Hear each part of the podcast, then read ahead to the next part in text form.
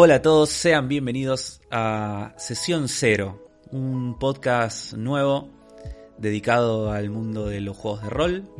Este es, eh, no solo es el nombre Sesión Cero, sino que este es el episodio número cero de este programa, así que con suerte va a ser lo primero que van a escuchar. Mi nombre es Germán, me conocen como Afro y me acompaña el señor Penacho. ¿Cómo estás, Penachín? Hola, ¿qué tal? Mi nombre es Rodrigo, todo el mundo me dice Penacho. Eh, bueno, bienvenidos a este primer, en realidad, número cero episodio de- del podcast que también tiene un cero. El sesión cero, doble cero, el episodio doble cero. Doble cero. Vamos. Sí, aunque este podcast quizás no sea numérico. Hemos charlado sobre eso, la- nuestra creencia o no de ponerle números a los podcasts. Y queremos probar eso, de que este, este programa no lleve números en cada una de sus ediciones. Así ustedes pueden decidir empezar por donde quieran, ¿no? Pero Claro, claro. eh, sí es una buena idea que este sea el primer programa que escuchen. Así que ojalá estén acá escuchándonos por primera vez porque vamos a presentarnos, vamos a contarles un poco de nosotros y también vamos a contar un poco sobre qué es lo que queremos hacer con este programa y qué es lo que nos gustaría tratar a lo largo de estos episodios de Sesión Cero. Eh, te puedo ceder la palabra, Penachín, si querés contarles un poco a la gente qué, eh, cómo surgió esto y, qué es lo, como lo que nos gustaría tratar ¿no? en este programa. Sí, bueno, eh, esto surgió porque nosotros con Afro tenemos como habituales conversaciones sobre juegos de rol, sobre distintos juegos, sobre qué nos interesa de juegos, incluso a veces sobre el diseño de los juegos de rol. Y, y en algún punto nos planteamos de que por ahí podía estar bueno compartir estas conversaciones que teníamos incluso Claro. con, con otras personas y, y que por ahí las personas que quieren acercarse a jugar rol o que ya juegan rol y quieren como sumergirse en otras posibilidades, otras perspectivas, puedan eh, tener también ese acercamiento. Claro, porque eh, a mí me gustaría que el subtítulo de este podcast en general sea Sesión Cero, la vida más allá de Dungeons and Dragons. porque Bastante apropiado. Sí, totalmente no, porque cada vez que se habla de juegos de rol, generalmente en el imaginario colectivo de nuestra sociedad, siempre nos lleva a estas mesas de DD con figuras, con grillas sobre hojas cuadriculadas, em, con gente jugando en el sótano, ¿viste? Disfrazados, hablando con velas y chisitos en la mesa. Eh, los chisitos pueden estar, eso, eso sí, eh, es Sí, una realidad.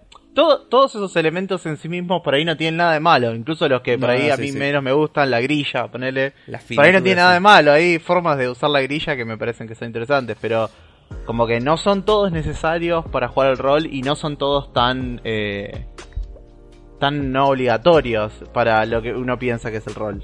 Claro, para claro, porque sí, esto es como que siempre me llevaba a pensar en el, en el- que la gente por ahí tiene como como una idea medio equivocada en algunos casos de la gente que nunca jugó, ¿no? Y lo ve de afuera nomás y Tal cual. limitada de la gente que por ahí toca de oído eh, por películas, series o incluso por videojuegos basados en D&D.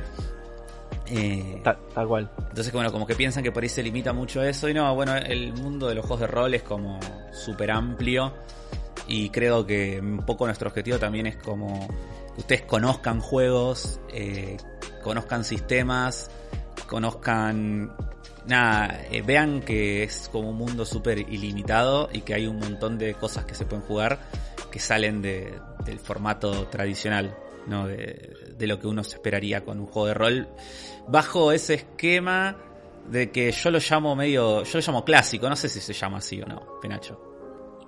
Eh, lo tipo Dungeons and Dragons, sí, podemos decirle como el rol clásico, el rol tradicional, Old school. el old school, tal cual. Sí. Claro, sí, sí, porque creo que hubo como un cambio de paradigma fuerte, ¿no? A- en los 2000, puede ser, principios del 2000. Hubo, ¿no? hubo un- como un gran cambio de paradigma en, en cómo percibimos los juegos de rol desde eh, ciertos lugares, porque es como que en, en cierta época, eh, o- ahora vos pensás como, bueno, a ver, se me ocurre pensar en mecánicas como medio muy Ah. comunes de los juegos de rol tradicionales, como no sé, la XP y subir de nivel. Y tipo, a- en una época no había ningún juego que no tuviera esa mecánica. Todo era, todo tenía XP y subir de nivel. Ahora Ar- hay armadura, miles, Sí. miles que ni siquiera se plantean esta, esta tipo de mecánica. En una época, en tipo, o incluso algo todavía más común, en una época no existían los juegos que- de rol que no usaban dados. Todos usaban dados. Y ahora hay juegos de rol que no usan dados. Claro. Y, y, y cada día hay más. Y cada día hay eh, como nuevas formas de pensar en, bueno, yo no quiero usar dados, pero quiero hacer esto, o quiero que se resuelva así. Y, y ahora, como también gracias a Internet, gracias a los modelos como de eh, crowdfunding y muchas de estas experiencias de rol tienen una forma de comercializarse y de llegar a un público. Claro, y sobre todo no estar limitados también mucho a, a- O sea, el formato digital, no estar limitado a la impresión, viste, a la distribución. Tal cual, Eh, tal cual. Recién hace un rato antes de grabar veíamos unos juegos que me pasaste de una página y, y yo veía los manuales. Y son manuales de 40, 50 páginas. Eh, he leído también manuales de otros juegos que eran 5, 10 páginas, viste, como folletines. Y, Tal cual. y no por eso de juegos que no puedan ser complejos. Eh, digo, qué sé Tal yo. sí. El manual de Kingdom es súper corto, por decir una forma. O el de Dread también. O el de A Quiet Year. Son manuales como muy, muy cortos. Pero que dan como para juegos que pueden ser una campaña perfectamente. De múltiples Total. sesiones y, y hacer eh, un montón de cosas. Total, Pero, absolutamente. pero bueno, y sobre lo que decíamos anteriormente de qué personas nos gustaría que escuchen esto, este es un podcast para todo el mundo. Es un podcast nacional y popular. Eh, es un podcast, sí, que mi idea es que, nuestra idea en realidad de ambos es que lo puedan escuchar tanto eh, si nunca jugaste juegos de rol, que no te sientas intimidado, que te abrimos las puertas, te vamos a explicar, te vamos a llevar y queremos, te vamos a decir todo lo que necesitas para iniciarte en este bello hobby. Y si ya jugás juegos de rol, bueno, lo que dijimos antes, ¿no? Que descubras cosas nuevas o que simplemente escuches a gente hablar de lo que te apasiona, que a mí personalmente me gusta mucho. Sí, totalmente. Yo no soy de esas personas que ve una película y, y automáticamente entra a leer reviews, porque quiero saber qué piensan los demás, ¿viste? Es como me gusta leer a, a otras o ver videos, ¿viste? De gente que opinando sobre cual, las cosas sí. que a mí me gustaron. Eh, y bueno, creo que no existía, por lo menos eh, en habla hispana, voy a decir que sí, porque en España fija que hay y muchos, pero no sé si existían seguramente. en Latinoamérica y mucho menos en Argentina podcast dedicados a los juegos de rol. Yo no sé si vos conoces otro, Penocha. Eh, no, la verdad que no, no conozco. Seguramente alguno hay, pero no. En este momento, la verdad que no conozco ninguno. Y creo que no debe haber ninguno con eh, el approach que nosotros, como tenemos pensado, la forma de acercarnos que tenemos pensado. Eh, Y espero, como llenar un poco ese nicho de. De gente que por ahí le interesa jugar muchos juegos distintos, o probar muchos juegos distintos. Yo, como me, me defino mucho con. Porque por ahí yo Sí. empiezo a jugar una campaña de algo y de repente se me, eh, se me cruza algo que digo, no, esto es una maravilla, necesito que probemos esto, perdón, pero necesito que probemos esta cosa nueva. Bueno, se terminó la campaña, chicos. El monstruo, Sí, de- el Overlord destruyó todo, perdieron. Pero no, sí, sí, sí, ahora juguemos esto. A mí me pasa lo mismo. Yo soy una persona también como muy... Me gusta probar todo, me gusta jugar muchas cosas. Y, y bueno, en los juegos de rol, eh, si hay algo malo que tienen, es que lamentablemente a veces no, no, no permiten mucho esto, ¿viste? De, de ir probando por ahí muchas cosas. Tal cual.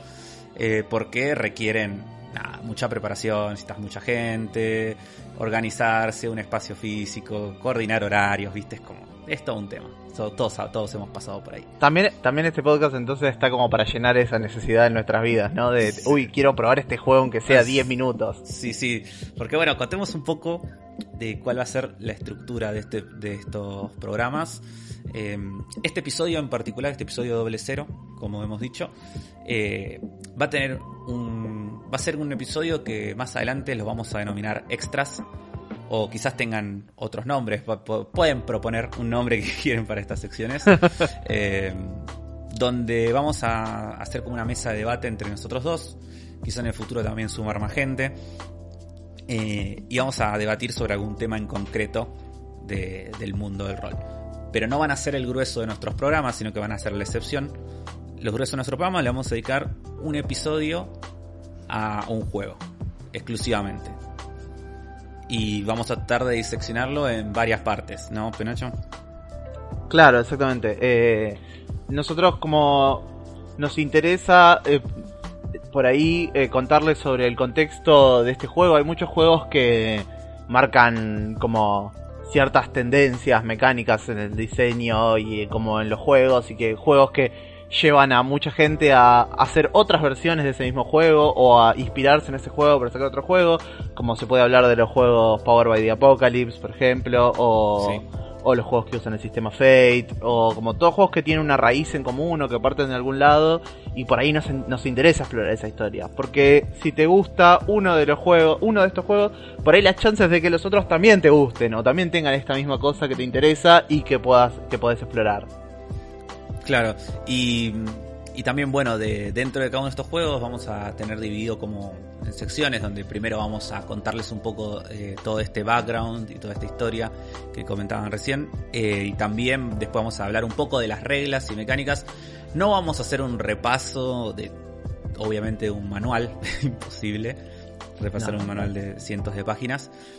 Pero sí vamos a, a centrarnos por ahí en mecánicas que nos gustaron, en hacer como un overview general del juego en decir eh, como cuál es la experiencia que nos transmite jugar este juego, o sea, que para qué tipo de, de gente es o para qué tipo de sesiones, si aplica más a gente que está buscando una, una campaña más de acción, si está bueno para one shots, si está bueno para campañas largas, para gente que le gusta rolear, que le gusta el hack and slash, el dungeon crawling o qué sé yo, o lo que sea. Eh, y por último, vamos a tener en cada programa de estos una sección particular donde vamos a jugar una mini sesión de unos par de minutos. Em, Tal cual. Sí, en esas sesiones eh, serán una o dos escenas donde nos vamos a centrar por ahí en algunas mecánicas concretas, pero bueno, la idea es que ustedes, eh, oyentes, puedan irse, irse a sus casas con una una idea general eh, de, estos juegos que vamos a estar eh, repasando en cada episodio.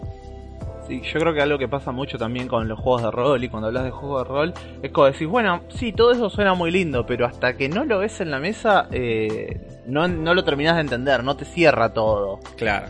Como hay una conexión que tiene jugarlo y como verlo ser jugado o jugarlo vos mismo que, te hace como entender todas las mecánicas, incluso si, bueno, son 10 minutos en este caso, o lo que sea que, que juguemos, que puede ser muy cortito, me parece que tal vez no, no ni por casualidad vamos a llegar a, agarrar toda la profundidad que tienen muchísimos estos juegos, que son muy profundos, muy complejos, o, o tal vez en algún juego más simple vamos a poder abarcar más, pero eh, creo que te va, se va a ir la gente con una idea un poco más concreta de eh, cómo se juega esto o cómo, cómo se siente jugarlo.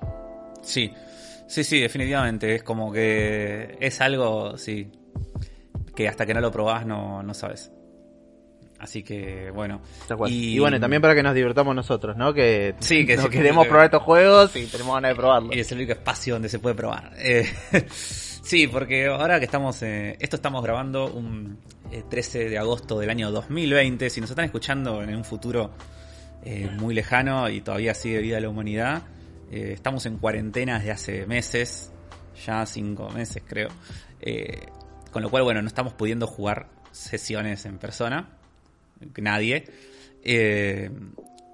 y bueno, si bien estamos jugando, va, yo estoy jugando por lo menos unas sesiones de, unas campañas online, no es lo mismo. Es como que se pierde mucho, viste no, no, no es tan mm, Tiene como sus propios cosas que quizás lo podemos charlar en, algún otro programa. Sí, claro, eso me parece. Tiene sus propias características que son distintas de las características en la mesa.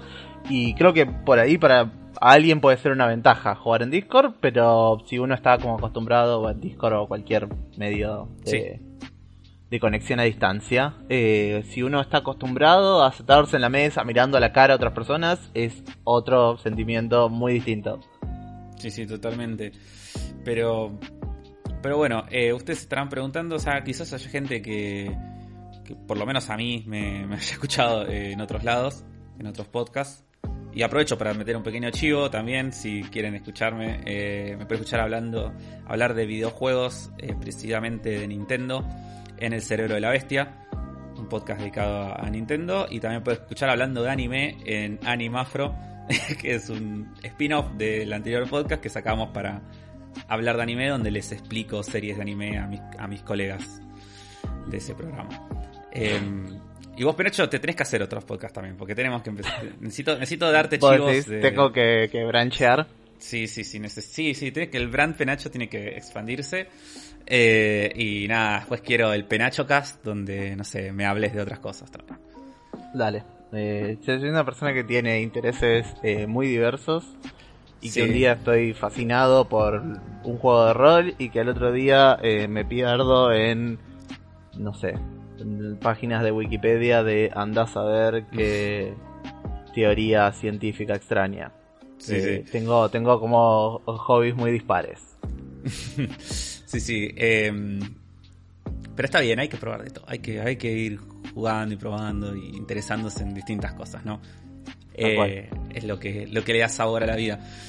Pero bueno, contame contá- y contales a nuestros oyentes eh, cómo, cómo te iniciaste en este mundo, qué fue, cómo arrancaste, cuál fue la primera vez que dijiste, che, ¿qué es esto? ¿Esto es un juego de rol? ¿Dónde, dónde viste por primera vez un juego de rol? Ok, acordás? yo eh, arranqué. Yo eh, soy de un pueblo muy chiquitito en la provincia de Santa Fe y eh, mi pueblo no había mucho contacto con nada nerd. y como mi primera conexión, eh, como ha habido, como tantas personas de mi edad, era ávido consumidor del glorioso programa de Magic Kids llamado Nivel X. Sí, Y eh, me acuerdo, pero con una memoria tremenda, de un momento en que en Nivel X eh, levantan un local en el que se jugaban juegos de miniaturas. Mira, no me acuerdo de eh, eso. Y pero muchísimo me lo acuerdo. Y yo a mi mamá le dije, yo necesito ir a este local, yo quiero ir ahí, quiero ir ahí, llévame. Y es, de local estaban Ramos Mejía y yo cada tanto veníamos a Buenos Aires con mi mamá. eh, porque mis abuelos son de zona oeste, entonces Ramos Mejía no quedaba tan lejos. Claro, Era ser. como un- una, una posibilidad y caí ahí y aprendí a jugar Warhammer y me perdí un poco con el mundo de las miniaturas y.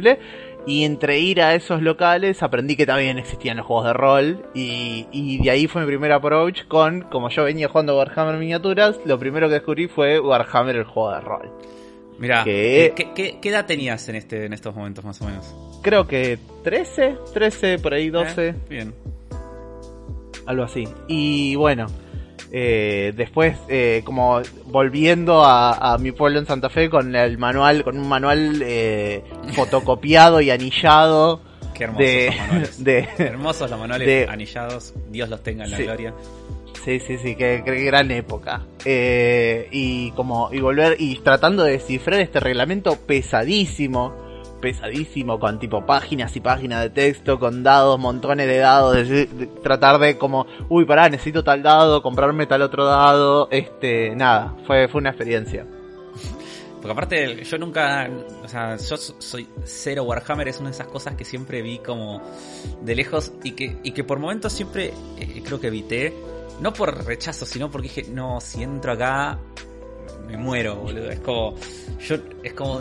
Es como probar merca, ¿viste? No, no quiero entrar ahí, tío. Es como me va a hacer mal. Eh, Pasa. no, Sí, no, sí, sí, sí. sí, sí. No, no, no, por eso. Pero tengo entendido que que el juego de rol de Warhammer es como super hardcore, ¿viste? ¿No? En tablas Ah. y, y dados y sistemas y como... No, sí sí ha tenido modificaciones tipo yo lo- Sí, como seguro. esta experiencia fue con Warhammer primera edición eh, Sí, yo seguro. después en algún momento habrá usado de 20 seguro también. Sí. Años más adelante jugué eh, tercera edición de Warhammer, que es un juego mucho más moderno, Sí. mucho más como eh, pensado y menos como copy-paste de lo que se estaba haciendo en todos los otros juegos, ¿no? Creo que por ahí, el- el- no sé en qué estará haciendo ahora, no sé si hay una cuarta, una quinta edición de Warhammer Juego de Rol, la verdad que me, Ah, me separé de, de esa franquicia un poco. Pero. Pero yo siento estos juegos como eventualmente encuentran algo más pulido. Pero cuando te acercabas en, en primera edición, era un viaje pesadito. Claro. Y, El- y después, después vos se lo tenías que vender a tus amigos como no, vamos a jugar esto y explicarle todas las reglas y toda la complejidad y jugar más o menos lo que vos entendías que estabas jugando correctamente o tal vez no, pero bueno, Van en la cuarta edición de Warhammer. mira vos. Eh, ah, lo tendría que. Es que me, ahora me da curiosidad. Quiero ojear a ver qué está haciendo Dice que, Warhammer dice, cuarta edición. según Wikipedia, tanto las dos primeras como la cuarta edición cuenta con un sistema percentil basado en un dado de 100. Sí, sí, sí. Eso era. Eso es como la característica que siempre tuvo, que mantuvo siempre. Eh, como el, el- se- eh, en la primera yo me acuerdo que se tiraban otro montón de dados, pero el percentil era el como el clave, como el de es- 20 es en D&D a pesar de que también usas todo. Claro, el que decidía si pegabas o no. Claro, tal cual, el de las tiradas de habilidades o etcétera. Eh, bueno, y nada, yo después me empecé a acercar como como buscando cosas por internet. Recuerdo mucho el em, foro, revista, página española, no solo rol, Sí, que me acercó un montón de juegos distintos y, y, y que después como me llevó a probar otras cosas, a, a testear otras cosas. eh, me acuerdo como me marcaron mucho, eh, me marcó mucho haber jugado Paranoia, eh, un juego como ya bastante, bastante revolucionario para su época, como muy, muy poco convencional. Y, creo que de ahí y de ahí me marcó un poquito la, la semillita de eh, mecánicas raras o cosas locas. Eh, y bueno, eso es medio mi, mi, mis orígenes roleros. Claro, y sí, eh, que yo no, no solo rol, eh, siempre lo leía mal y para mí no es lo rol, no sé por qué. No es lo rol. No es lo rol.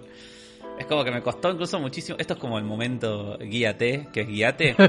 Como, claro. Ese, ese, ese lo leí el otro día y un poco no lo puedo creer. Ah, no lo eh, sabías. Sí. No, no, ni a palos. Ah, pero sí, además sí. se le dice guíate, como que es guíate? Claro, no, sí, se le dice guíate, pero es por guíate.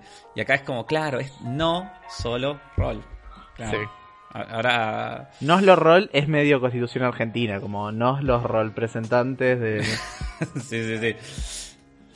Eh, bueno, eh, para contarles un poco yo de, de mis orígenes también, ¿no? Con el mundo del rol y un poco mi historia. eh, yo descubrí que existía los juegos de rol por el capítulo del laboratorio de Dexter. Que juegan Hermoso. Dungeons and Dragons. Sí, sí. Eh, yo me acuerdo que ese era mi capítulo favorito de Dexter. Lejos. Y desde el momento mismo de eso yo decía, quiero jugar esto. No sé qué es, no sé dónde se consigue. O sea, después lo veías nombrado, viste, en todos lados. Tipo, no, calabozos y dragones, calabozos y dragones. Y es como, sí, yo, yo quiero jugar calabozos y dragones, boludo. Es como, ¿qué onda? Y yo tenía en ese momento, qué sé yo, 10, 11 años. Y quería jugar, no sé, más o menos. Yo veía, me guiaba por lo que pasaba, viste, que en, en las series donde veía que jugaban, o en los dibujitos donde veía que jugaban. Y en ese Claro. momento venía jugando muchos RPGs de videojuegos. En ese momento jugaba mucho Shining Force en el emulador de Sega, en la compu. Uy, ni idea. Y No lo conozco. sí, sí. Y mm, un RPG de Sega muy, muy lindo. Entonces me armé mi propio juego de rol. A los 11, 12 años eh, me de- agarré, imprimí un montón de hojas, tipo con las caras de los personajes del, del Shining Force, las recorté, armé como hojas de personaje con como yo me imaginé. O sea, inventé un juego tipo que no tenía sentido. O sea, no sé cómo serían las reglas, ¿no? Hoy en día no me acuerdo. Eh, pero era, era medio como una fusión medio de juego de mesa, ¿viste? Porque era Tal como, cual. tipo como si fuera, no sé, siguiendo un sendero, ¿viste? Y como que ibas Sí, pasando sí, por te estabas lados. adelantando a Gloomhaven Sí, y sí. a... Y, la gente tenía que tirar dados, tipo, también para ver si pasaba, pero era como una medio, como un Ludomatic, eh, como mezclado con, con juego de rol, sí, muy raro. Y nada, pues jugué, jugaba con unos amigos, compañeros de colegio, viste, invitaba a mi casa, nada. Y ojalá, ojalá eso estuviera vivo en algún lado, pero se re perdió. Eh, hasta que cuando tenía, sí, no sé, 13 años por ahí, 14, eh, un día un compañero de colegio cae, cae con el manual de Dungeons and Dragons, eh, segunda edición. Eh, un 2 puntos Advanced Dungeons and Dragons eh, 2.5. Un manual hermoso, lo amo hasta, hasta el día de hoy. Es como me gustaría, en un momento lo voy a comprar. Eh, a nivel editorial, ¿no? Me parece como el más lindo de todos los manuales de D&D que se hicieron. Las ilustraciones, el arte, todo es como... Es un manual hermoso. Y, y yo le dije, préstame esto, por favor. Y me lo llevé, lo leí y ahí dije, ah, sí se juega esto. claro. Y mm, bueno, después jugué un poco de 2.5 al, al toque, conseguí uno de estos manuales fotocopiados que hablábamos, ¿no? Sí. de 3.5, ahí ya empezó el mundo de internet a llegar a nuestras vidas. Con lo cual, nada, descubrí leyendo en foros, cosas más, viste, como que no, 3 3.5 es la posta, es la que va, es lo mejor que existe. Bueno, empecé a leer eso. Y ahí jugué muchísimo tiempo de mi adolescencia eh, 3.5. Era como. eh, lo que más jugué en mi vida es eh, D&D 3.5. Durante, sí, sí, durante gran parte de mi adolescencia jugué mucho 10.5. eh, con muchas reglas de la casa, ¿viste? Lo iba, simplificando, lo iba agrandando, pues jugaba con distinta gente, entonces dependiendo eh, qué, qué complejidad le quisiéramos meter, ¿viste? Eh, lo iba haciendo más o menos sencillo. Y aún así, nunca en mi vida jugué con grilla. nunca, jamás jugué D&D con grilla. No sé cómo se... No sé lo que es jugar D&D con grilla, chicos. Jamás. Porque nunca fue Eh. lo que me interesó tampoco de, de- de estos juegos. Eh, Sí. Pero bueno, no, bueno, y a partir de ahí, viste, nada, o sea, ya llegando después sí a la vida adulta, eh, sí, empecé a jugar un montón de juegos, hoy en día nada, jugamos, estoy jugando un montón de campañas de juegos distintos, probé un montón de juegos, Eh, me he aventurado un poco en- también en, la, en el diseño de juegos, para los que vengan y hayan escuchado El Cerebro de la Bestia, tenemos un- unos programas que hacemos que se llaman La Bestia Roll, en el cual jugamos un juego de rol de Pokémon, que eh, si bien no lo inventé yo 100%, sí es una modificación muy grande de un juego que inventó una persona en internet, es un fangame, y yo lo modifiqué, pero una banda, hasta hacer tipo un semi-híbrido de eso. Em, pero bueno, creo que podemos, detes- podemos resumir que ambos llevamos jugando gran parte de nuestra vida. Sí, Mínimo sí. la es mitad. interesante, Mínimo es la- interesante para mí tu, tu camino de eh, Dungeon and Dragons, porque mucha gente llega a los juegos de rol por Dungeon and Dragons y yo medio que no, me lo perdí, como Sí. siempre lo, lo vi, la vi de afuera y dije, "Mm, no, eso no me gusta, pero porque tuve mi experiencia con ese tipo de juegos antes, pero nunca directamente con Dungeon and Dragons. Claro, bueno, no, yo sí tuve mucha experiencia con Dungeons and Dragons, pero a mí nunca me gustó. eh, eh, yo soy una persona que no le gustan como las cosas cerradas, ¿viste? Los sistemas cerrados en general Claro. de cosas, entonces. eh, y no me gustan las cosas que tienen por ahí muchas tablas o, o. o mucho estricto del lore, ¿viste? Entonces, por eso, como que en DD yo siempre, toda mi vida jugué DD, jamás, jamás usé el setting de DD. Jamás. jamás. Está muy bien. Jamás jugué una campaña en Forgotten Realms, jamás. Sí, leí los libros de, de Dragonlance, me encantan. Jugué Neverwinter en videojuegos, leí eh, Ravenloft, eh, qué sé yo. Todo. Eh, me encantan como ficciones, pero no me gusta. O sea, no. No me gusta eso, ¿viste? Como tener que memorizar eh, No, regiones, yo también. razas, eh, me lore. pasa- me No me pasó, bueno, con los juegos de Warhammer y me pasó después con eh, Leyenda de los Cinco Anillos y con Sí. otros tipos de juegos de rol que tienen, bueno, todos los juegos de Mundo de Tinieblas que tienen como este, esta trama que está pasando atrás, estas relaciones Sí. entre facciones y vos sabés que ellos son tus enemigos mortales y que tal cual y que en este momento estaba pasando tal cosa yo siempre medio me, me, me dio, me asustó un poco todo esto, porque es como, mm, no sé, porque tengo que acordarme de todas estas cosas, todas estas interacciones, Sí, sí, y sí. después con, con Y siempre hay uno que sabe llamás- más que vos. siempre hay tal uno que cual, siempre alguien sabe más que vos, y, y, y uno quiere tocar más, uno quiere modificar más en general las historias, y quiere poder tener la libertad de decir, bueno, no, usted, estos dos personajes pueden ser amigos, no, no, no necesitan estar enfrentados por mil años de enemistad. Sí, sí, 100%. El... De hecho, yo una vuelta jugamos Vampiro eh, con un... Masterí una sesión de Vampiro... No me acuerdo si fue una sesión o un par. Pero queríamos jugar con un grupo de amigos y hay uno que es ultra fan. Nunca había jugado Vampiro, él, de... él nunca había jugado el juego. Pero sí había jugado los videojuegos y era ultra fan del lore, ¿viste? se había leído toda la Wikipedia. Si es una persona que por sí le gusta memorizar Wikipedia, es como su pasatiempo. y, y entonces yo le dije, bueno, ok, jugamos vampiro, pero yo voy a hacer el setting que se me canta. a la primera que me decís, no, los Nosferatu no, no hablan así, te vas. a la primera guardo el manual, guardo los dados, me voy a mi casa, digo. Porque sí, no, no, no, no. No, sí, esas cosas no. Yo no, a mí no. Hay gente que le gusta, ojo, está todo bien. Eh, hay gemes que. Hay, hay, todo tipo de jugadores y todo tipo de gemes, viste, gemes que yo sé que les gusta. O sea, esto de. Se sienten más seguros, viste, con tener el, un lore atrás en el cual apalancarse. ¿viste? Totalmente. A mí me parece que eh, yo veo cómo puede ser bueno y en ciertas partidas que he jugado como lo, lo, lo veo como útil o, Lo que me pasa es que el, el, la trama, cuando la trama de la historia o la narrativa de la historia está pasando al mismo tiempo que vos estás jugando, o sea, yo tengo un personaje y al mismo tiempo está la guerra tal cual, donde mi facción se está peleando con tal cosa, para mí es difícil atar eso con una cuando vos no querés contar esa historia, cuando vos no querés contar la historia de la guerra tal.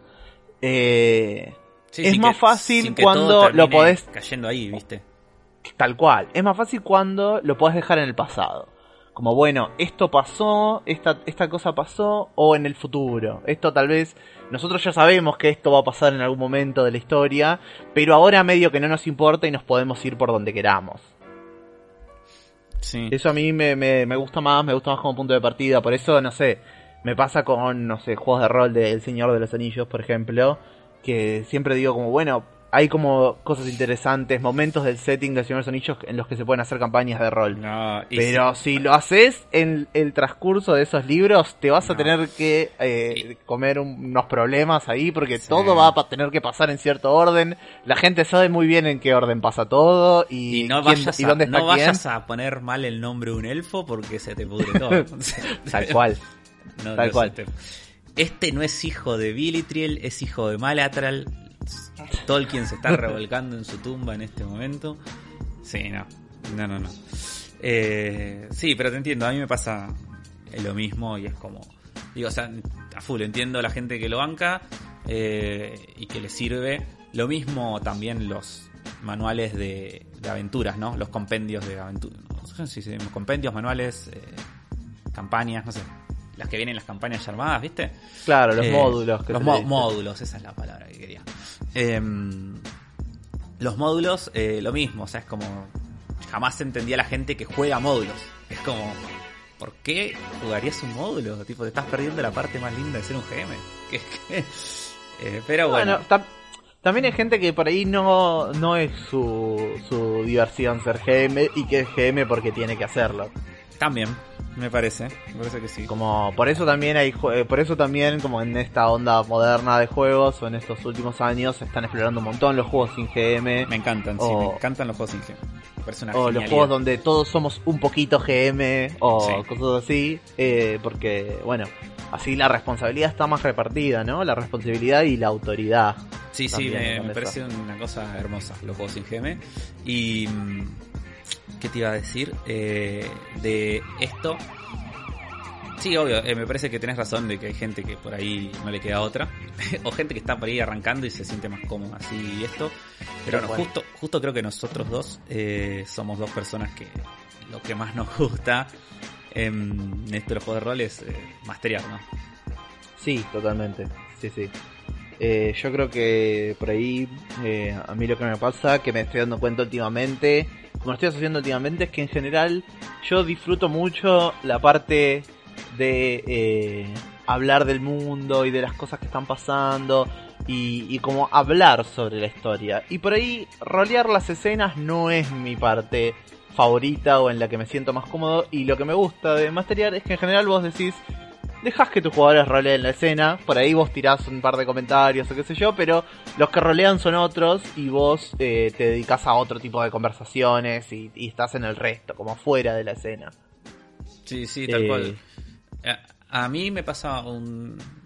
No sé si al revés 100%, Pero no, yo sí disfruto, viste, el, el roleo de la escena y más que roleo de la escena, en sí digo de interpretar, viste, estar ahí. Si bien me Claro, ponerte en el personaje. si bien me gusta y me divierte, a mí me gusta hacer voces y, todo, y toda, toda la movida completa. eh, si bien eh, disfruto eso, a a mí me encanta también, viste, esto de, de poner en un empriete a los jugadores. Eso es lo que a mí más me gusta hacer, Geme.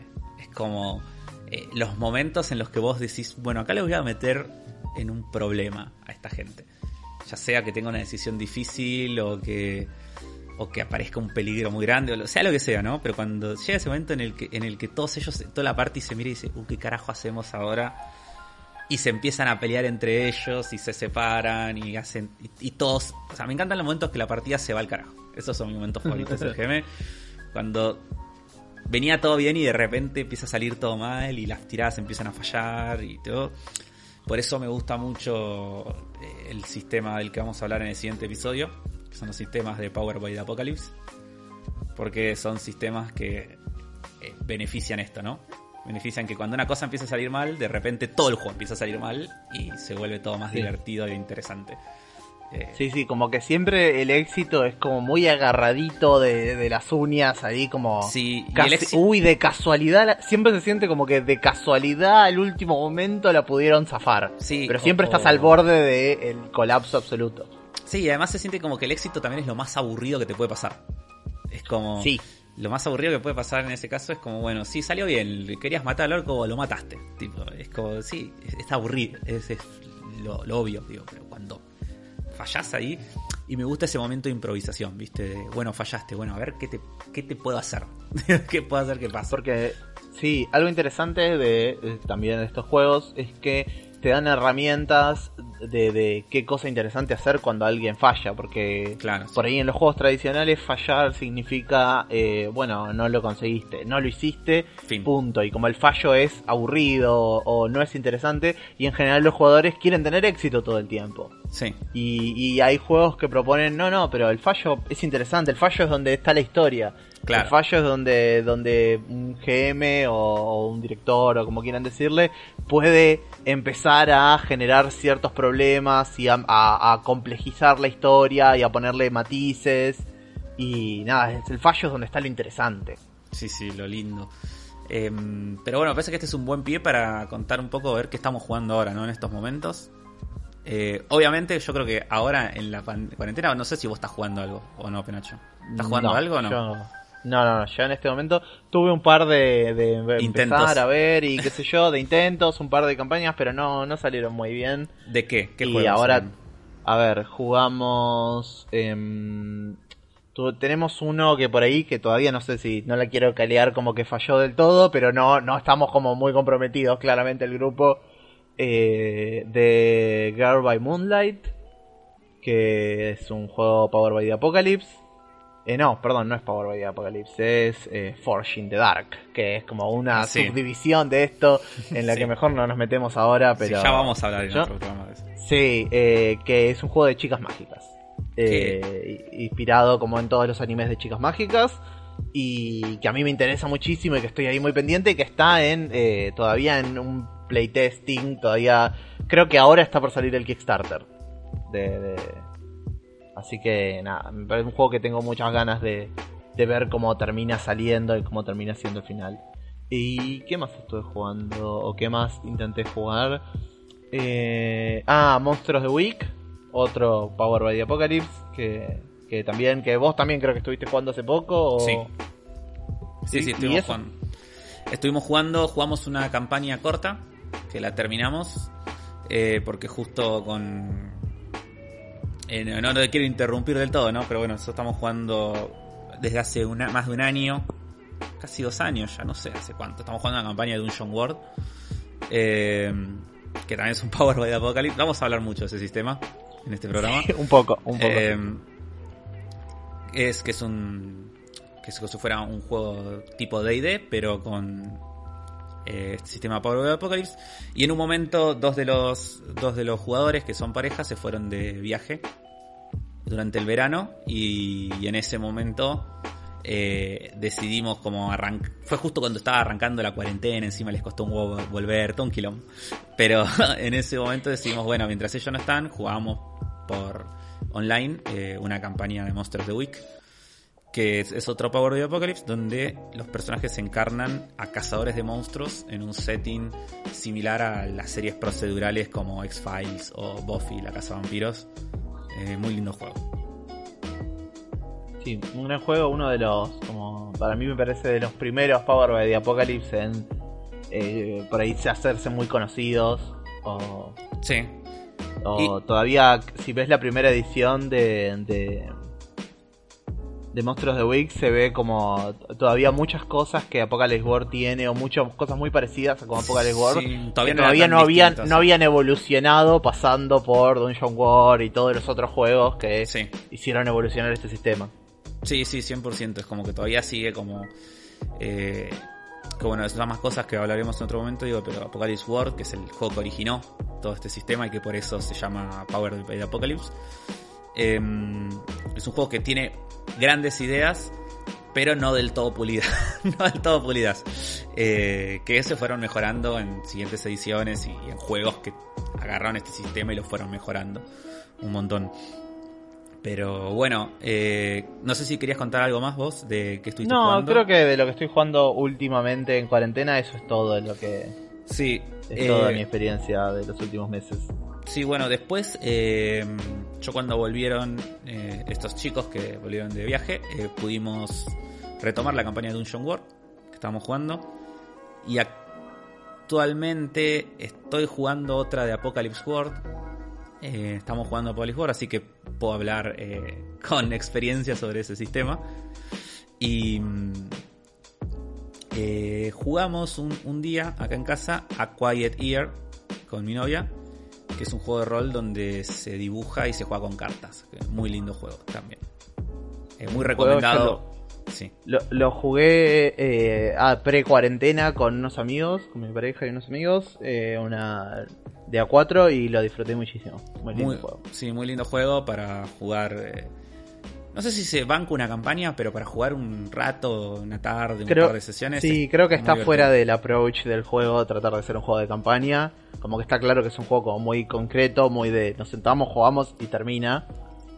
Pero, pero nada, muy, muy interesante, muy lindo. Y tiene la ventaja que es muy fácil de explicar, así que si quieren jugar, quieren buscar algo para jugar con, con gente que no tenga mucha experiencia, eh, es eh, nada, súper recomendado arrancar por ahí. Eh, Total. ¿Cuál es tu juego favorito, Penacho? ¿O tus juegos favoritos? ¿Cuál, si yo te tengo, te tengo que poner en un priete y te tengo que decir cuáles son tus juegos favoritos, ¿cuáles serían? Mira, encima yo, como ya me habías planteado un poco que querías hablar de este tema. te cagué la vida de antes. sí, ya lo venía pensando y es como que digo, hay un juego que a mí me marcó mucho mi approach a los juegos de rol en general y que como me, me cambió mucho mi perspectiva y que durante años yo podría decir, este es mi juego favorito, que se llama The Burning Wheel. Sí, eh, vamos a decir todo lo mismo encima, es como, vamos a decir todas las mismas cosas. Las mismas cosas una y otra vez repetidas hasta el hartazgo. Sí, sí, yo tengo que decir lo mismo. También. Y, y Burning Wheel, yo no sé si decir hoy en día es mi juego favorito, porque por ahí hay otros juegos que me, me, aprendí a valorar otros juegos y otras cositas en otros juegos y decir, ah, Burning Wheel tal vez no es ese dios absoluto de los juegos de rol que yo creía que era. Tal vez es como un juego que me encanta, pero que no aplica a todas las situaciones, que no sirve en todas las mesas, que, no, que es algo cierto de todos los juegos, ¿no? Pero cuando uno se enamora mucho de un juego, a veces eh, te cuesta verlo. Es que te cuesta darte cuenta de que. No, bueno, sí, ya vamos también. Burning Wheel va, a tener su programa dedicado. Va a tener su episodio totalmente porque tenemos mucho para decir. Pero para decir, como básicamente, Burning Wheel es como el Dark Souls de los juegos de rol. Eh, ah. Es un juego que es muy complejo, muy. Eh, o sea, es muy recompensante también, porque no, o sea, todo lo que tiene complejo lo tiene está bueno, o sea, está bueno en serio, tipo, es difícil, pero está, todo, eh, todo está pensado, digo, o sea, es como que tiene justificación, no que es difícil porque sí. Tal cual. Entonces, eh, no, lo que decía que lo que tiene, eso, eso ya le juega muy en contra, porque ya de por sí es difícil, ¿no? Encontrar mesas para jugar rol, organizar y todo. Y si encima le sumás, che, este manual, que seas un libraco eh, bastante imponente, lo Sí. tenés que leer sí o sí, le tenés que sea gente, porque no te puedo explicar las reglas, te lo tenés que leer. es como, no, no es como D&D que, que no hace falta que leas nada, sentate acá, yo te voy diciendo en el momento, no. Burning Wheel lo tenés que, mínimo, las primeras 100 páginas las tenés que leer. Porque... Eh, ayuda un montón que lo leas. Sí, yo eh, dirigí Burning Wheel a mesas que por ahí no nos acercaron al manual, la gente nos acercó al manual, con diverso grado de éxito. O sea, creo que hay formas de explicar las mecánicas, pero también creo que lo seteas a una dificultad que si sencillamente le das el manual a otra persona y lo lee, no vas a tener esa dificultad explicando ni nada. Pero sí, es un juego como que hace muchas cosas muy distintas a todo lo que había antes de Burning Wheel. sí. Que Para mí es un antes y un después en los juegos. No, o sea, Sí. yo, no, yo no soy tan. No tengo tanto conocimiento. O sea, eh, eh, la, la gente que está escuchando este programa, quiero que sepan que Penacho acá es el. Es el erudito, es, el, es la fuente de sabiduría de este programa. Em, sí, eh, él es, el que sabe, él es el que sabe. Yo vengo acá a contar mi experiencia. él es el que realmente sabe sobre el tema y pero sí, o sea, desde mi visión eh, superficial quizás, eh, sí, me, me da la sensación de que es como un juego que, que es un antes y un después, por lo menos si yo trazo una línea temporal de los juegos que, que sé que existen, eh, donde veo el punto y quiebre es ahí. Tipo, salió Burning Wheel y es como que, ¡faf! A partir de ahí es como le voló la cabeza a medio mundo y hay toda una nueva generación de diseñadores que parten de esa base, mejorándolo, simplificándolo, haciéndolo más amigable, más accesible. Hay, hay mucho de eso, que es Sí. también lo que pasa con Apocalypse War. Es como eh, uno de los pioneros en repensar un poco los juegos y le- yo no me considero para nada erudito en estos temas, así que también estoy seguro de que a veces le voy a errar, como voy a decir, no, tal cosa inventó la rueda, y en este caso, bueno, la rueda. Eh, y en realidad no, en realidad había otra cosa antes y yo me olvidé, pero eh, soy medio aficionado a leer eh, como historias de dónde salieron estos diseños, de los foros en internet en los cuales estos diseñadores charlaban sobre sus juegos y sobre su approach a los juegos de rol y que medio dieron a luz eh, toda esta, esta nueva gama de juegos de rol que a su vez hoy en día está creando otros juegos, está inspirando a otros diseñadores a hacer otros juegos de rol nuevos. Pero sí, muy claramente inspirados en estos, como tanto como Apocalypse War marcó un montón. Burning Wheel tal vez es más difícil pensar en que alguien haga su propio Burning Wheel, como es en No, el- porque- toda la gente que hace su propio Apocalypse War, porque Apocalypse War es mucho más Modiable. modeable totalmente, está Sí. mucho más... eh, está ahí muy claro que vos podés agarrar de Apocalypse War y decir, eh, yo quiero hacer un juego como este, que tenga esto, esto, esto, pero que se trate de otra cosa totalmente distinta. Sí, sí. Eh, y en Burning Wheel no está claro para nada, hay como eh, es difícil hacerte tu propio Burning Wheel y no, que yo sepa, no hay muchos ejercicios al Sí, respecto. Yo, yo no, no sé si es, no sé si es eh, porque no esté claro, o sea, qué cosas tendrías que modificar. Yo creo que es mucho, o sea, no, no te da la vida para hacerlo. es como, no te, o sea, Lo es.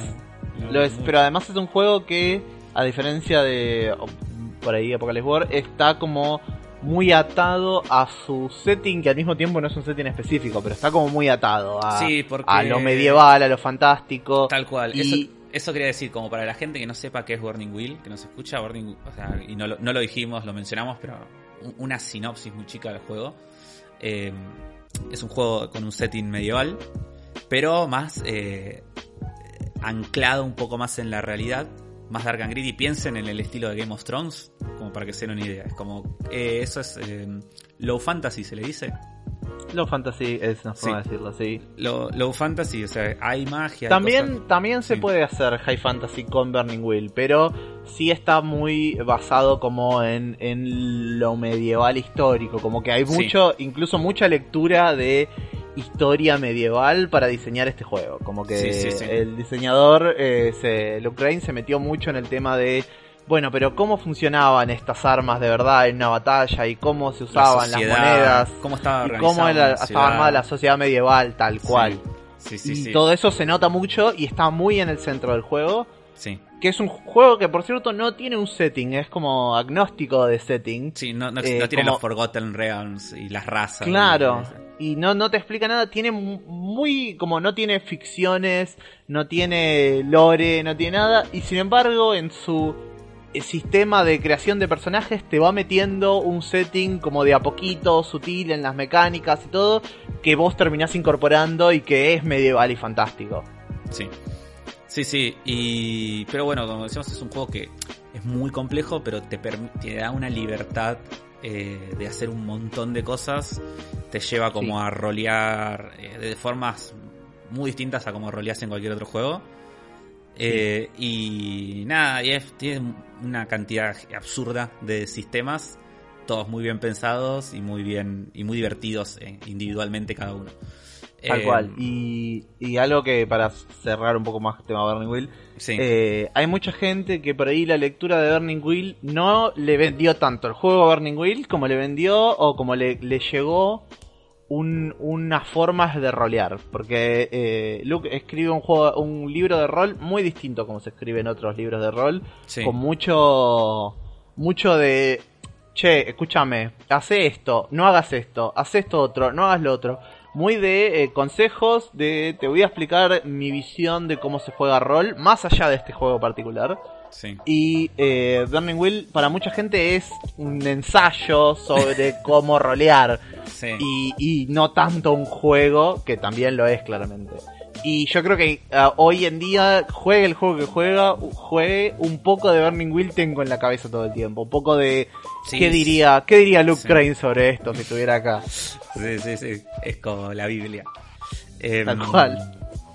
Y es un gran puntapié todo lo que decís para el debate de, con el cual vamos a cerrar este episodio, que es eh, dejarnos con la incógnita, ¿no? De por qué jugar juegos de rol, ¿no? ¿Qué, ¿Qué crees vos? O sea, ¿por qué para el joven escucha que está del otro lado y nunca jugó un juego de rol y está escuchando esto y dice, bueno, pero todo muy lindo lo que dice, bueno, pero ¿por qué me tengo que sentar acá con cuatro changos a, a fingir que soy un elfo? ¿Qué- ¿Por qué le dirías vos a una persona que, que- que estaría bueno, que está bueno jugar rol? O sea, ¿qué, qué se disfruta de esta sensación? Y mira, para mí hay eh, muchas razones o como muchas cosas que jugar rol te puede dar o que vos le podés dar a otras personas también a través de este juego. Yo creo que por sí juntarte a jugar cualquier cosa con tus amigos o con seres queridos es una experiencia que está buena en sí misma. O sea, Mal. por ahí jugar un videojuego, jugar un juego de mesa, jugar eh, eh, un juego de rol que tiene muchas cosas en común con un juego de mesa. eh, es una experiencia que está buena y que hay que dársela y que está buena a, como vivirla con gente que vos querés porque nada, es interesante, te conecta, te, te divierte, te da lo que hacer en estos tiempos de cuarentena que tipo querés hablar con gente que querés pero no tenés nada de qué hablar. Eh, y además creo que los juegos de rol tienen algo como muy especial en el hecho de contar una historia, ¿no? Cuando Sí. hablamos de juegos de rol, yo a mí siempre me llama la atención de los juegos de rol que rol está en el nombre, ¿no? Casi parece que estamos hablando de algo de actuación, de algo actoral. Sí, Eh, y, y no es así realmente. O sea, la mayoría de los juegos no son eh, heavymente interpretativos o muy o muy roleados. El rol es un elemento más. o no requieren de por sí.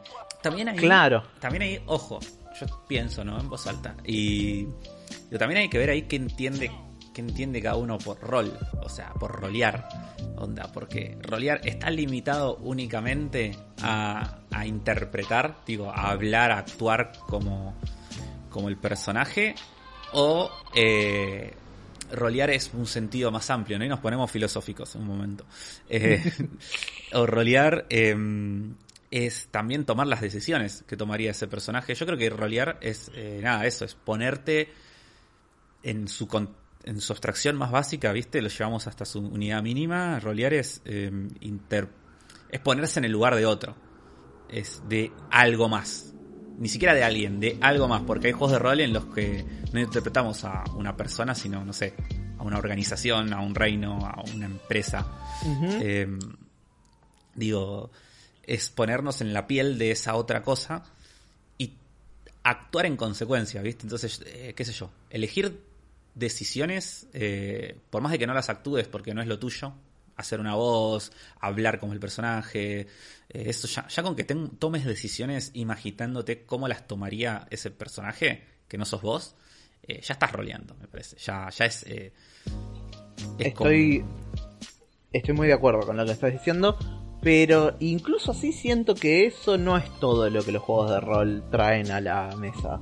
no, por siento que que también está el tema de que básicamente como si destripamos todo lo que hay en un juego de rol y lo llevamos a su mínimo y elemento común en todos los juegos de rol es que vos te estás juntando con otras personas y estás contando una historia, ¿no? Y esa, esa historia después puede tener ciertas reglas o ciertas no reglas, ciertas libertades, ciertos personajes definidos, ciertos no personajes definidos.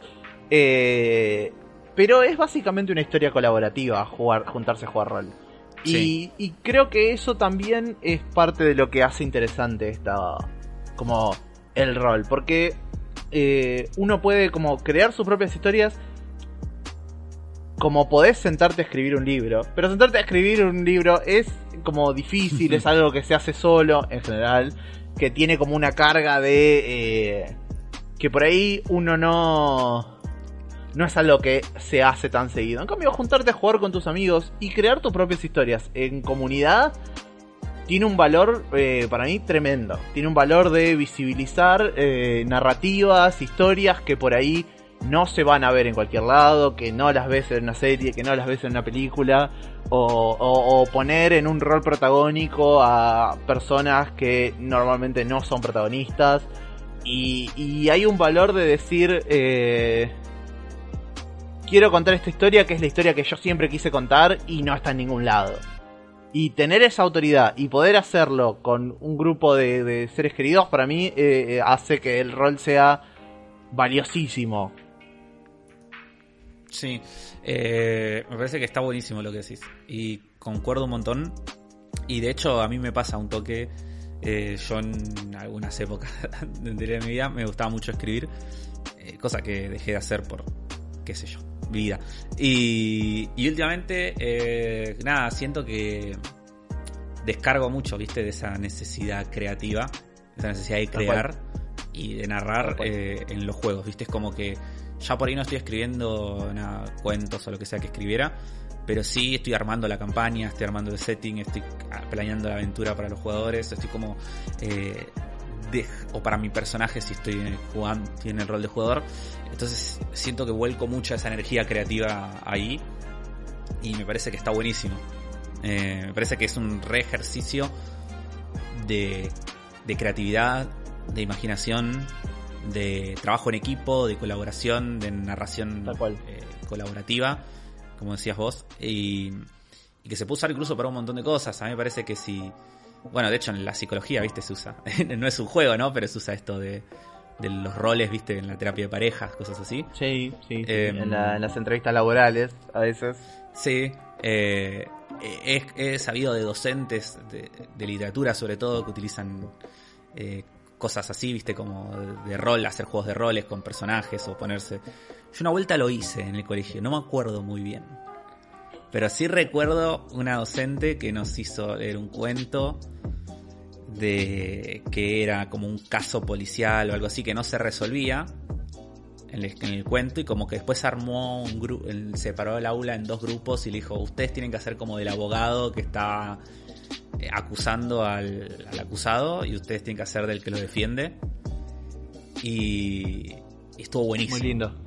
Sí, suena, suena, una maravilla para hacerlo con chicos, me encanta. Estuvo re bueno, la pasamos re bien, nos re divertimos, todos gritando, un quilombo, pero pero esa boludez de meterle ese componente lúdico y creativo hizo que porque yo, yo siempre fui un nerd, ¿no? A mí siempre me encantaba leer y todo. Yo no necesitaba que me den un impulso para leer el cuento. Pero un de compañeros que no, ¿viste? Le chupan huevo. Pero incluso esa gente que le chupaba más un huevo, al tener esto, se recopó, ¿viste? Y estaba remetida y estaban como súper... Total. Entonces es como una herramienta de por sí que es linda para todo el mundo. Y que yo siempre le digo todo esto a todo el mundo, ¿no? Eh, que lo ve de afuera. la primera vez que jugás rol, eh, sobre todo si sos una persona que totalmente alejada del mundo friki, eh, te das cuenta de que no es tan nerd como creías. como, sí, total. No es algo tan nerd como lo imaginabas visto de afuera. Porque, viste, es como. Nada, es esta imagen de DD con la tabla, con los números, con las reglas. Y es como. Que te da esa, imagen de obsesión, viste. Y después te das cuenta que si lo jugás. Yo jugué con mucha gente. he dirigido muchas mesas con gente que. Cero, viste, cero mambo y la pasaban re bien y, todos me decían eso, che, boludo, nada que ver a como me imaginaba, la pasé re bien, eh, me re divertí. Es como metiéndose más o menos en, en, los Sí, hay algo, hay algo que vende por ahí el mainstream de series estadounidenses y películas y lo que sea, que te hace creer que jugar rol es algo críptico, difícil, eh, confuso, que requiere como un montón de... Y no tiene por qué ser así. Obvio que puede serlo, obvio que en muchos casos lo es. Lo puede ser. Pero no tiene por qué serlo. Hay un montón de ejercicios de, de, juegos de rol cada vez más simples. Como, bueno, este es un juego de rol en una página y media. Lee esta página y media y puedes jugar. Sí. O menos incluso. Entonces, no... No hay que quedarse afuera por miedo a... Eh, a la dificultad o a la complejidad, más allá de que después vamos a ver o vamos a hablar segura de cosas que tienen cierta complejidad y porque esa complejidad puede ser valiosa, o puede estar buena o puede valer la pena. Claro, eh, claro, pero no hablaba solamente, viste, del nivel de dificultad, sino como del nivel de eh, rareza. de, claro. De, de quedarte cuenta que es menos, eh, menos raro de que requiere que vos te pongas menos raro de lo que te imaginabas, que por ahí te imaginabas que, no sé, que la gente juega rol, viste, es como... Eh, que es lo que decía antes, como tener que tener ese nivel de obsesión con las cosas, o, o, o, abstraerte 100% y tomarte 100% en serio todo lo que está pasando en la mesa, y en la ficción y en realidad, la verdad es que no, y yo creo que, no sé, no recuerdo, no recuerdo una campaña donde haya sido así. Tipo, no recuerdo una campaña donde los jugadores hayan tomado en serio la, historia, incluso las veces que intenté eh, que sea así. Siempre, siempre terminan pasando, siempre terminan pasando situaciones bizarras, graciosas. Eh, siempre hay humor, siempre se salen de personajes, siempre se charla y se es distendido, es como que es lo normal. Eh, no, Nah, te das cuenta que es una cosa mucho más eh, light de la que te imaginabas antes. Sí, y es una cosa que para mucha gente, para la mayoría de la gente incluso sale como natural. No hay, no hay que hacer tanto esfuerzo mental para, sí. para hablar eh, de, de, en ficción o para meterse en una ficción colaborativa. No, no es tan difícil. No es, no es algo que, que te pida mucho de vos, más allá de lo que el juego después pueda pedir o no. Sí, incluso esas cosas se pueden ir viendo entre cada mesa, en cada jugador. Eh, y no son 100% necesarias tampoco todas, qué sé yo, yo conozco gente que no le gusta eh, no le gusta así interpretar y las veces que he jugado con gente así le digo, bueno, mira, está bien, no lo hagas. Tipo, decime solamente que en vez de hablar como el personaje, le digo, bueno, decime qué quiere decir tu personaje, o sea, qué quiere lograr o qué, tipo de cosa quiere decir y listo, ya está, no hace falta que lo actúes. Tal cual. Eh, y algo que creo que vamos a ver es como que hay juegos de rol para todo el mundo, como que hay un juego para lo que quieras, lo que te guste, ese pedacito del mundo de los juegos de rol que a vos te interesa particularmente y el resto no. Seguro que hay un juego que específicamente es sobre eso o que se enfoca en eso. Sí, y Sí, 100%, hay, hay un millón de juegos. y, y también que los juegos de rol tienen la ventaja de que al ser producto de nuestra imaginación, eh, la imaginación es el límite. Entonces es como los videojuegos alguien los tiene que programar, los tiene que hacer de, anteriormente, un juego de mesa también. En cambio, los juegos de rol vos puedes hacer lo que se te cante todo el tiempo. Sí, y, todo el tiempo. Y no tenés ningún límite salvo lo que digan los dados o la regla en ese momento pero... O la misma ficción del juego, digo, pero como que las decisiones que puedes tomar son infinitas. Y eso creo que también es súper valioso. Sí, creo que hay como eh, este momento de cuando vos te pasa mucho como, como GM, como director de juego, como le digamos, que vos llegás a la mesa y tenés pensado un problema para que tus jugadores se enfrenten y tenés pensado cuáles son las posibles soluciones y de repente los jugadores lo llevan por un lado que jamás te hubieras esperado, Sí. jamás te hubieras esperado y, y- y que por ahí es una solución que, que, que no habías visto y que estaba ahí y que Claro. claramente resolvía el problema, pero vos no lo habías visto. Y No, eso es algo que un sí. videojuego no puede hacer. Vos como diseñador de un videojuego o, o no, no podés darle esa posibilidad al jugador de, tipo, tiene que agarrar una de las soluciones que vos viste. No, no puede inventar una nueva solución. Y en un juego de rol se puede, porque vos como GM podés decir, dale, sí, puedes hacer eso, hacelo. Sí, sí, y de hecho la mayoría de las veces es lo que pasa. Tipo, es como Sí, muy difícil totalmente. predecir realmente lo que van a hacer los jugadores al tener este nivel de libertad. De hecho, cuento una pequeña anécdota. En la última, en la campaña de Apocalypse War que estamos jugando, yo había preparado. Y eso que es la primera vez que preparaba, con esta campaña la venía jugando todo al voleo. O sea, no había preparado nunca nada. Y lo venía improvisando todo. Entonces dije, bueno, les voy a preparar una, mini aventura para esta, para esta sesión. Y cuando arrancó la sesión, ellos estaban en un pueblo donde tenían un, líder. Había una, una pandilla que era la líder de ese pueblo, que es el pueblo donde viven ellos.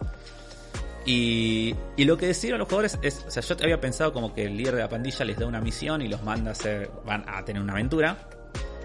Y ellos directamente arrancó la sesión y dijeron, bueno, ¿qué hacemos? Bueno, eh, che, tenemos que derrocar al líder de este pueblo. Lo primero que dijeron fue arrancó la sesión. y a partir de ahí, toda la sesión y la, la historia que está sucediendo ahora en la campaña es eso es haciendo todo un plan para derrocar a esta pandilla del pueblo. Algo que yo jamás pensé que... Hermoso. bah, jamás pensé que iba a pasar ahora. Yo lo imaginaba como más a futuro. En algún momento iba a pasar, pero no pensé que lo iban a querer hacer ahora. Eh, pero bueno, son esas cosas que pasan, ¿viste? Como está. Y es lo más lindo de, de esto.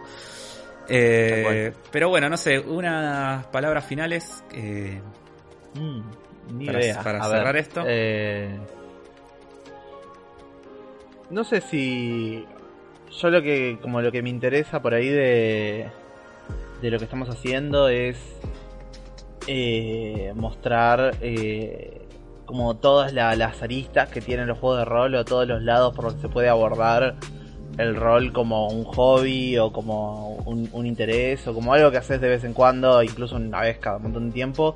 Eh, y, y que hay muchas más posibilidades y, muchas más eh, experiencias posibles dentro de los juegos de rol y, y que todas están ahí como a, a alcance muy cerca de tu alcance. Como es muy fácil eh, tener una conversación de Discord, de Skype y, y de repente llevarlo a una historia no es, no es difícil, no es como no está tan lejano de la realidad de nuestra y, y hay muchos juegos que te pueden facilitar eso y, y que pueden hacer una que tengas básicamente una conversación esto es algo muy de Apocalypse War, ¿no? También decir que los juegos de rol son una Conversación. conversación con Sí. reglas es Claro. como esto es una conversación que tenemos vamos a charlar y estas reglas van a entrar en funcionamiento y y eso está bueno y van a salir eh, anécdotas increíbles historias increíbles de, de esta colaboración que, que si no, no, no hay otro, otra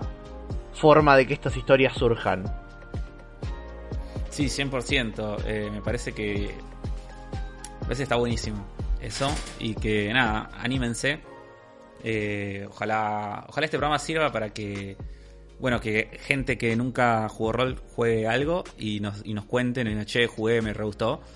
Y gente que solo jugó D&D, juegue otra cosa y me diga, che, jugué Apocalypse War, Burning Wheel, o, o etcétera. Y me diga, me re gustó, la que verdad es que está bueno.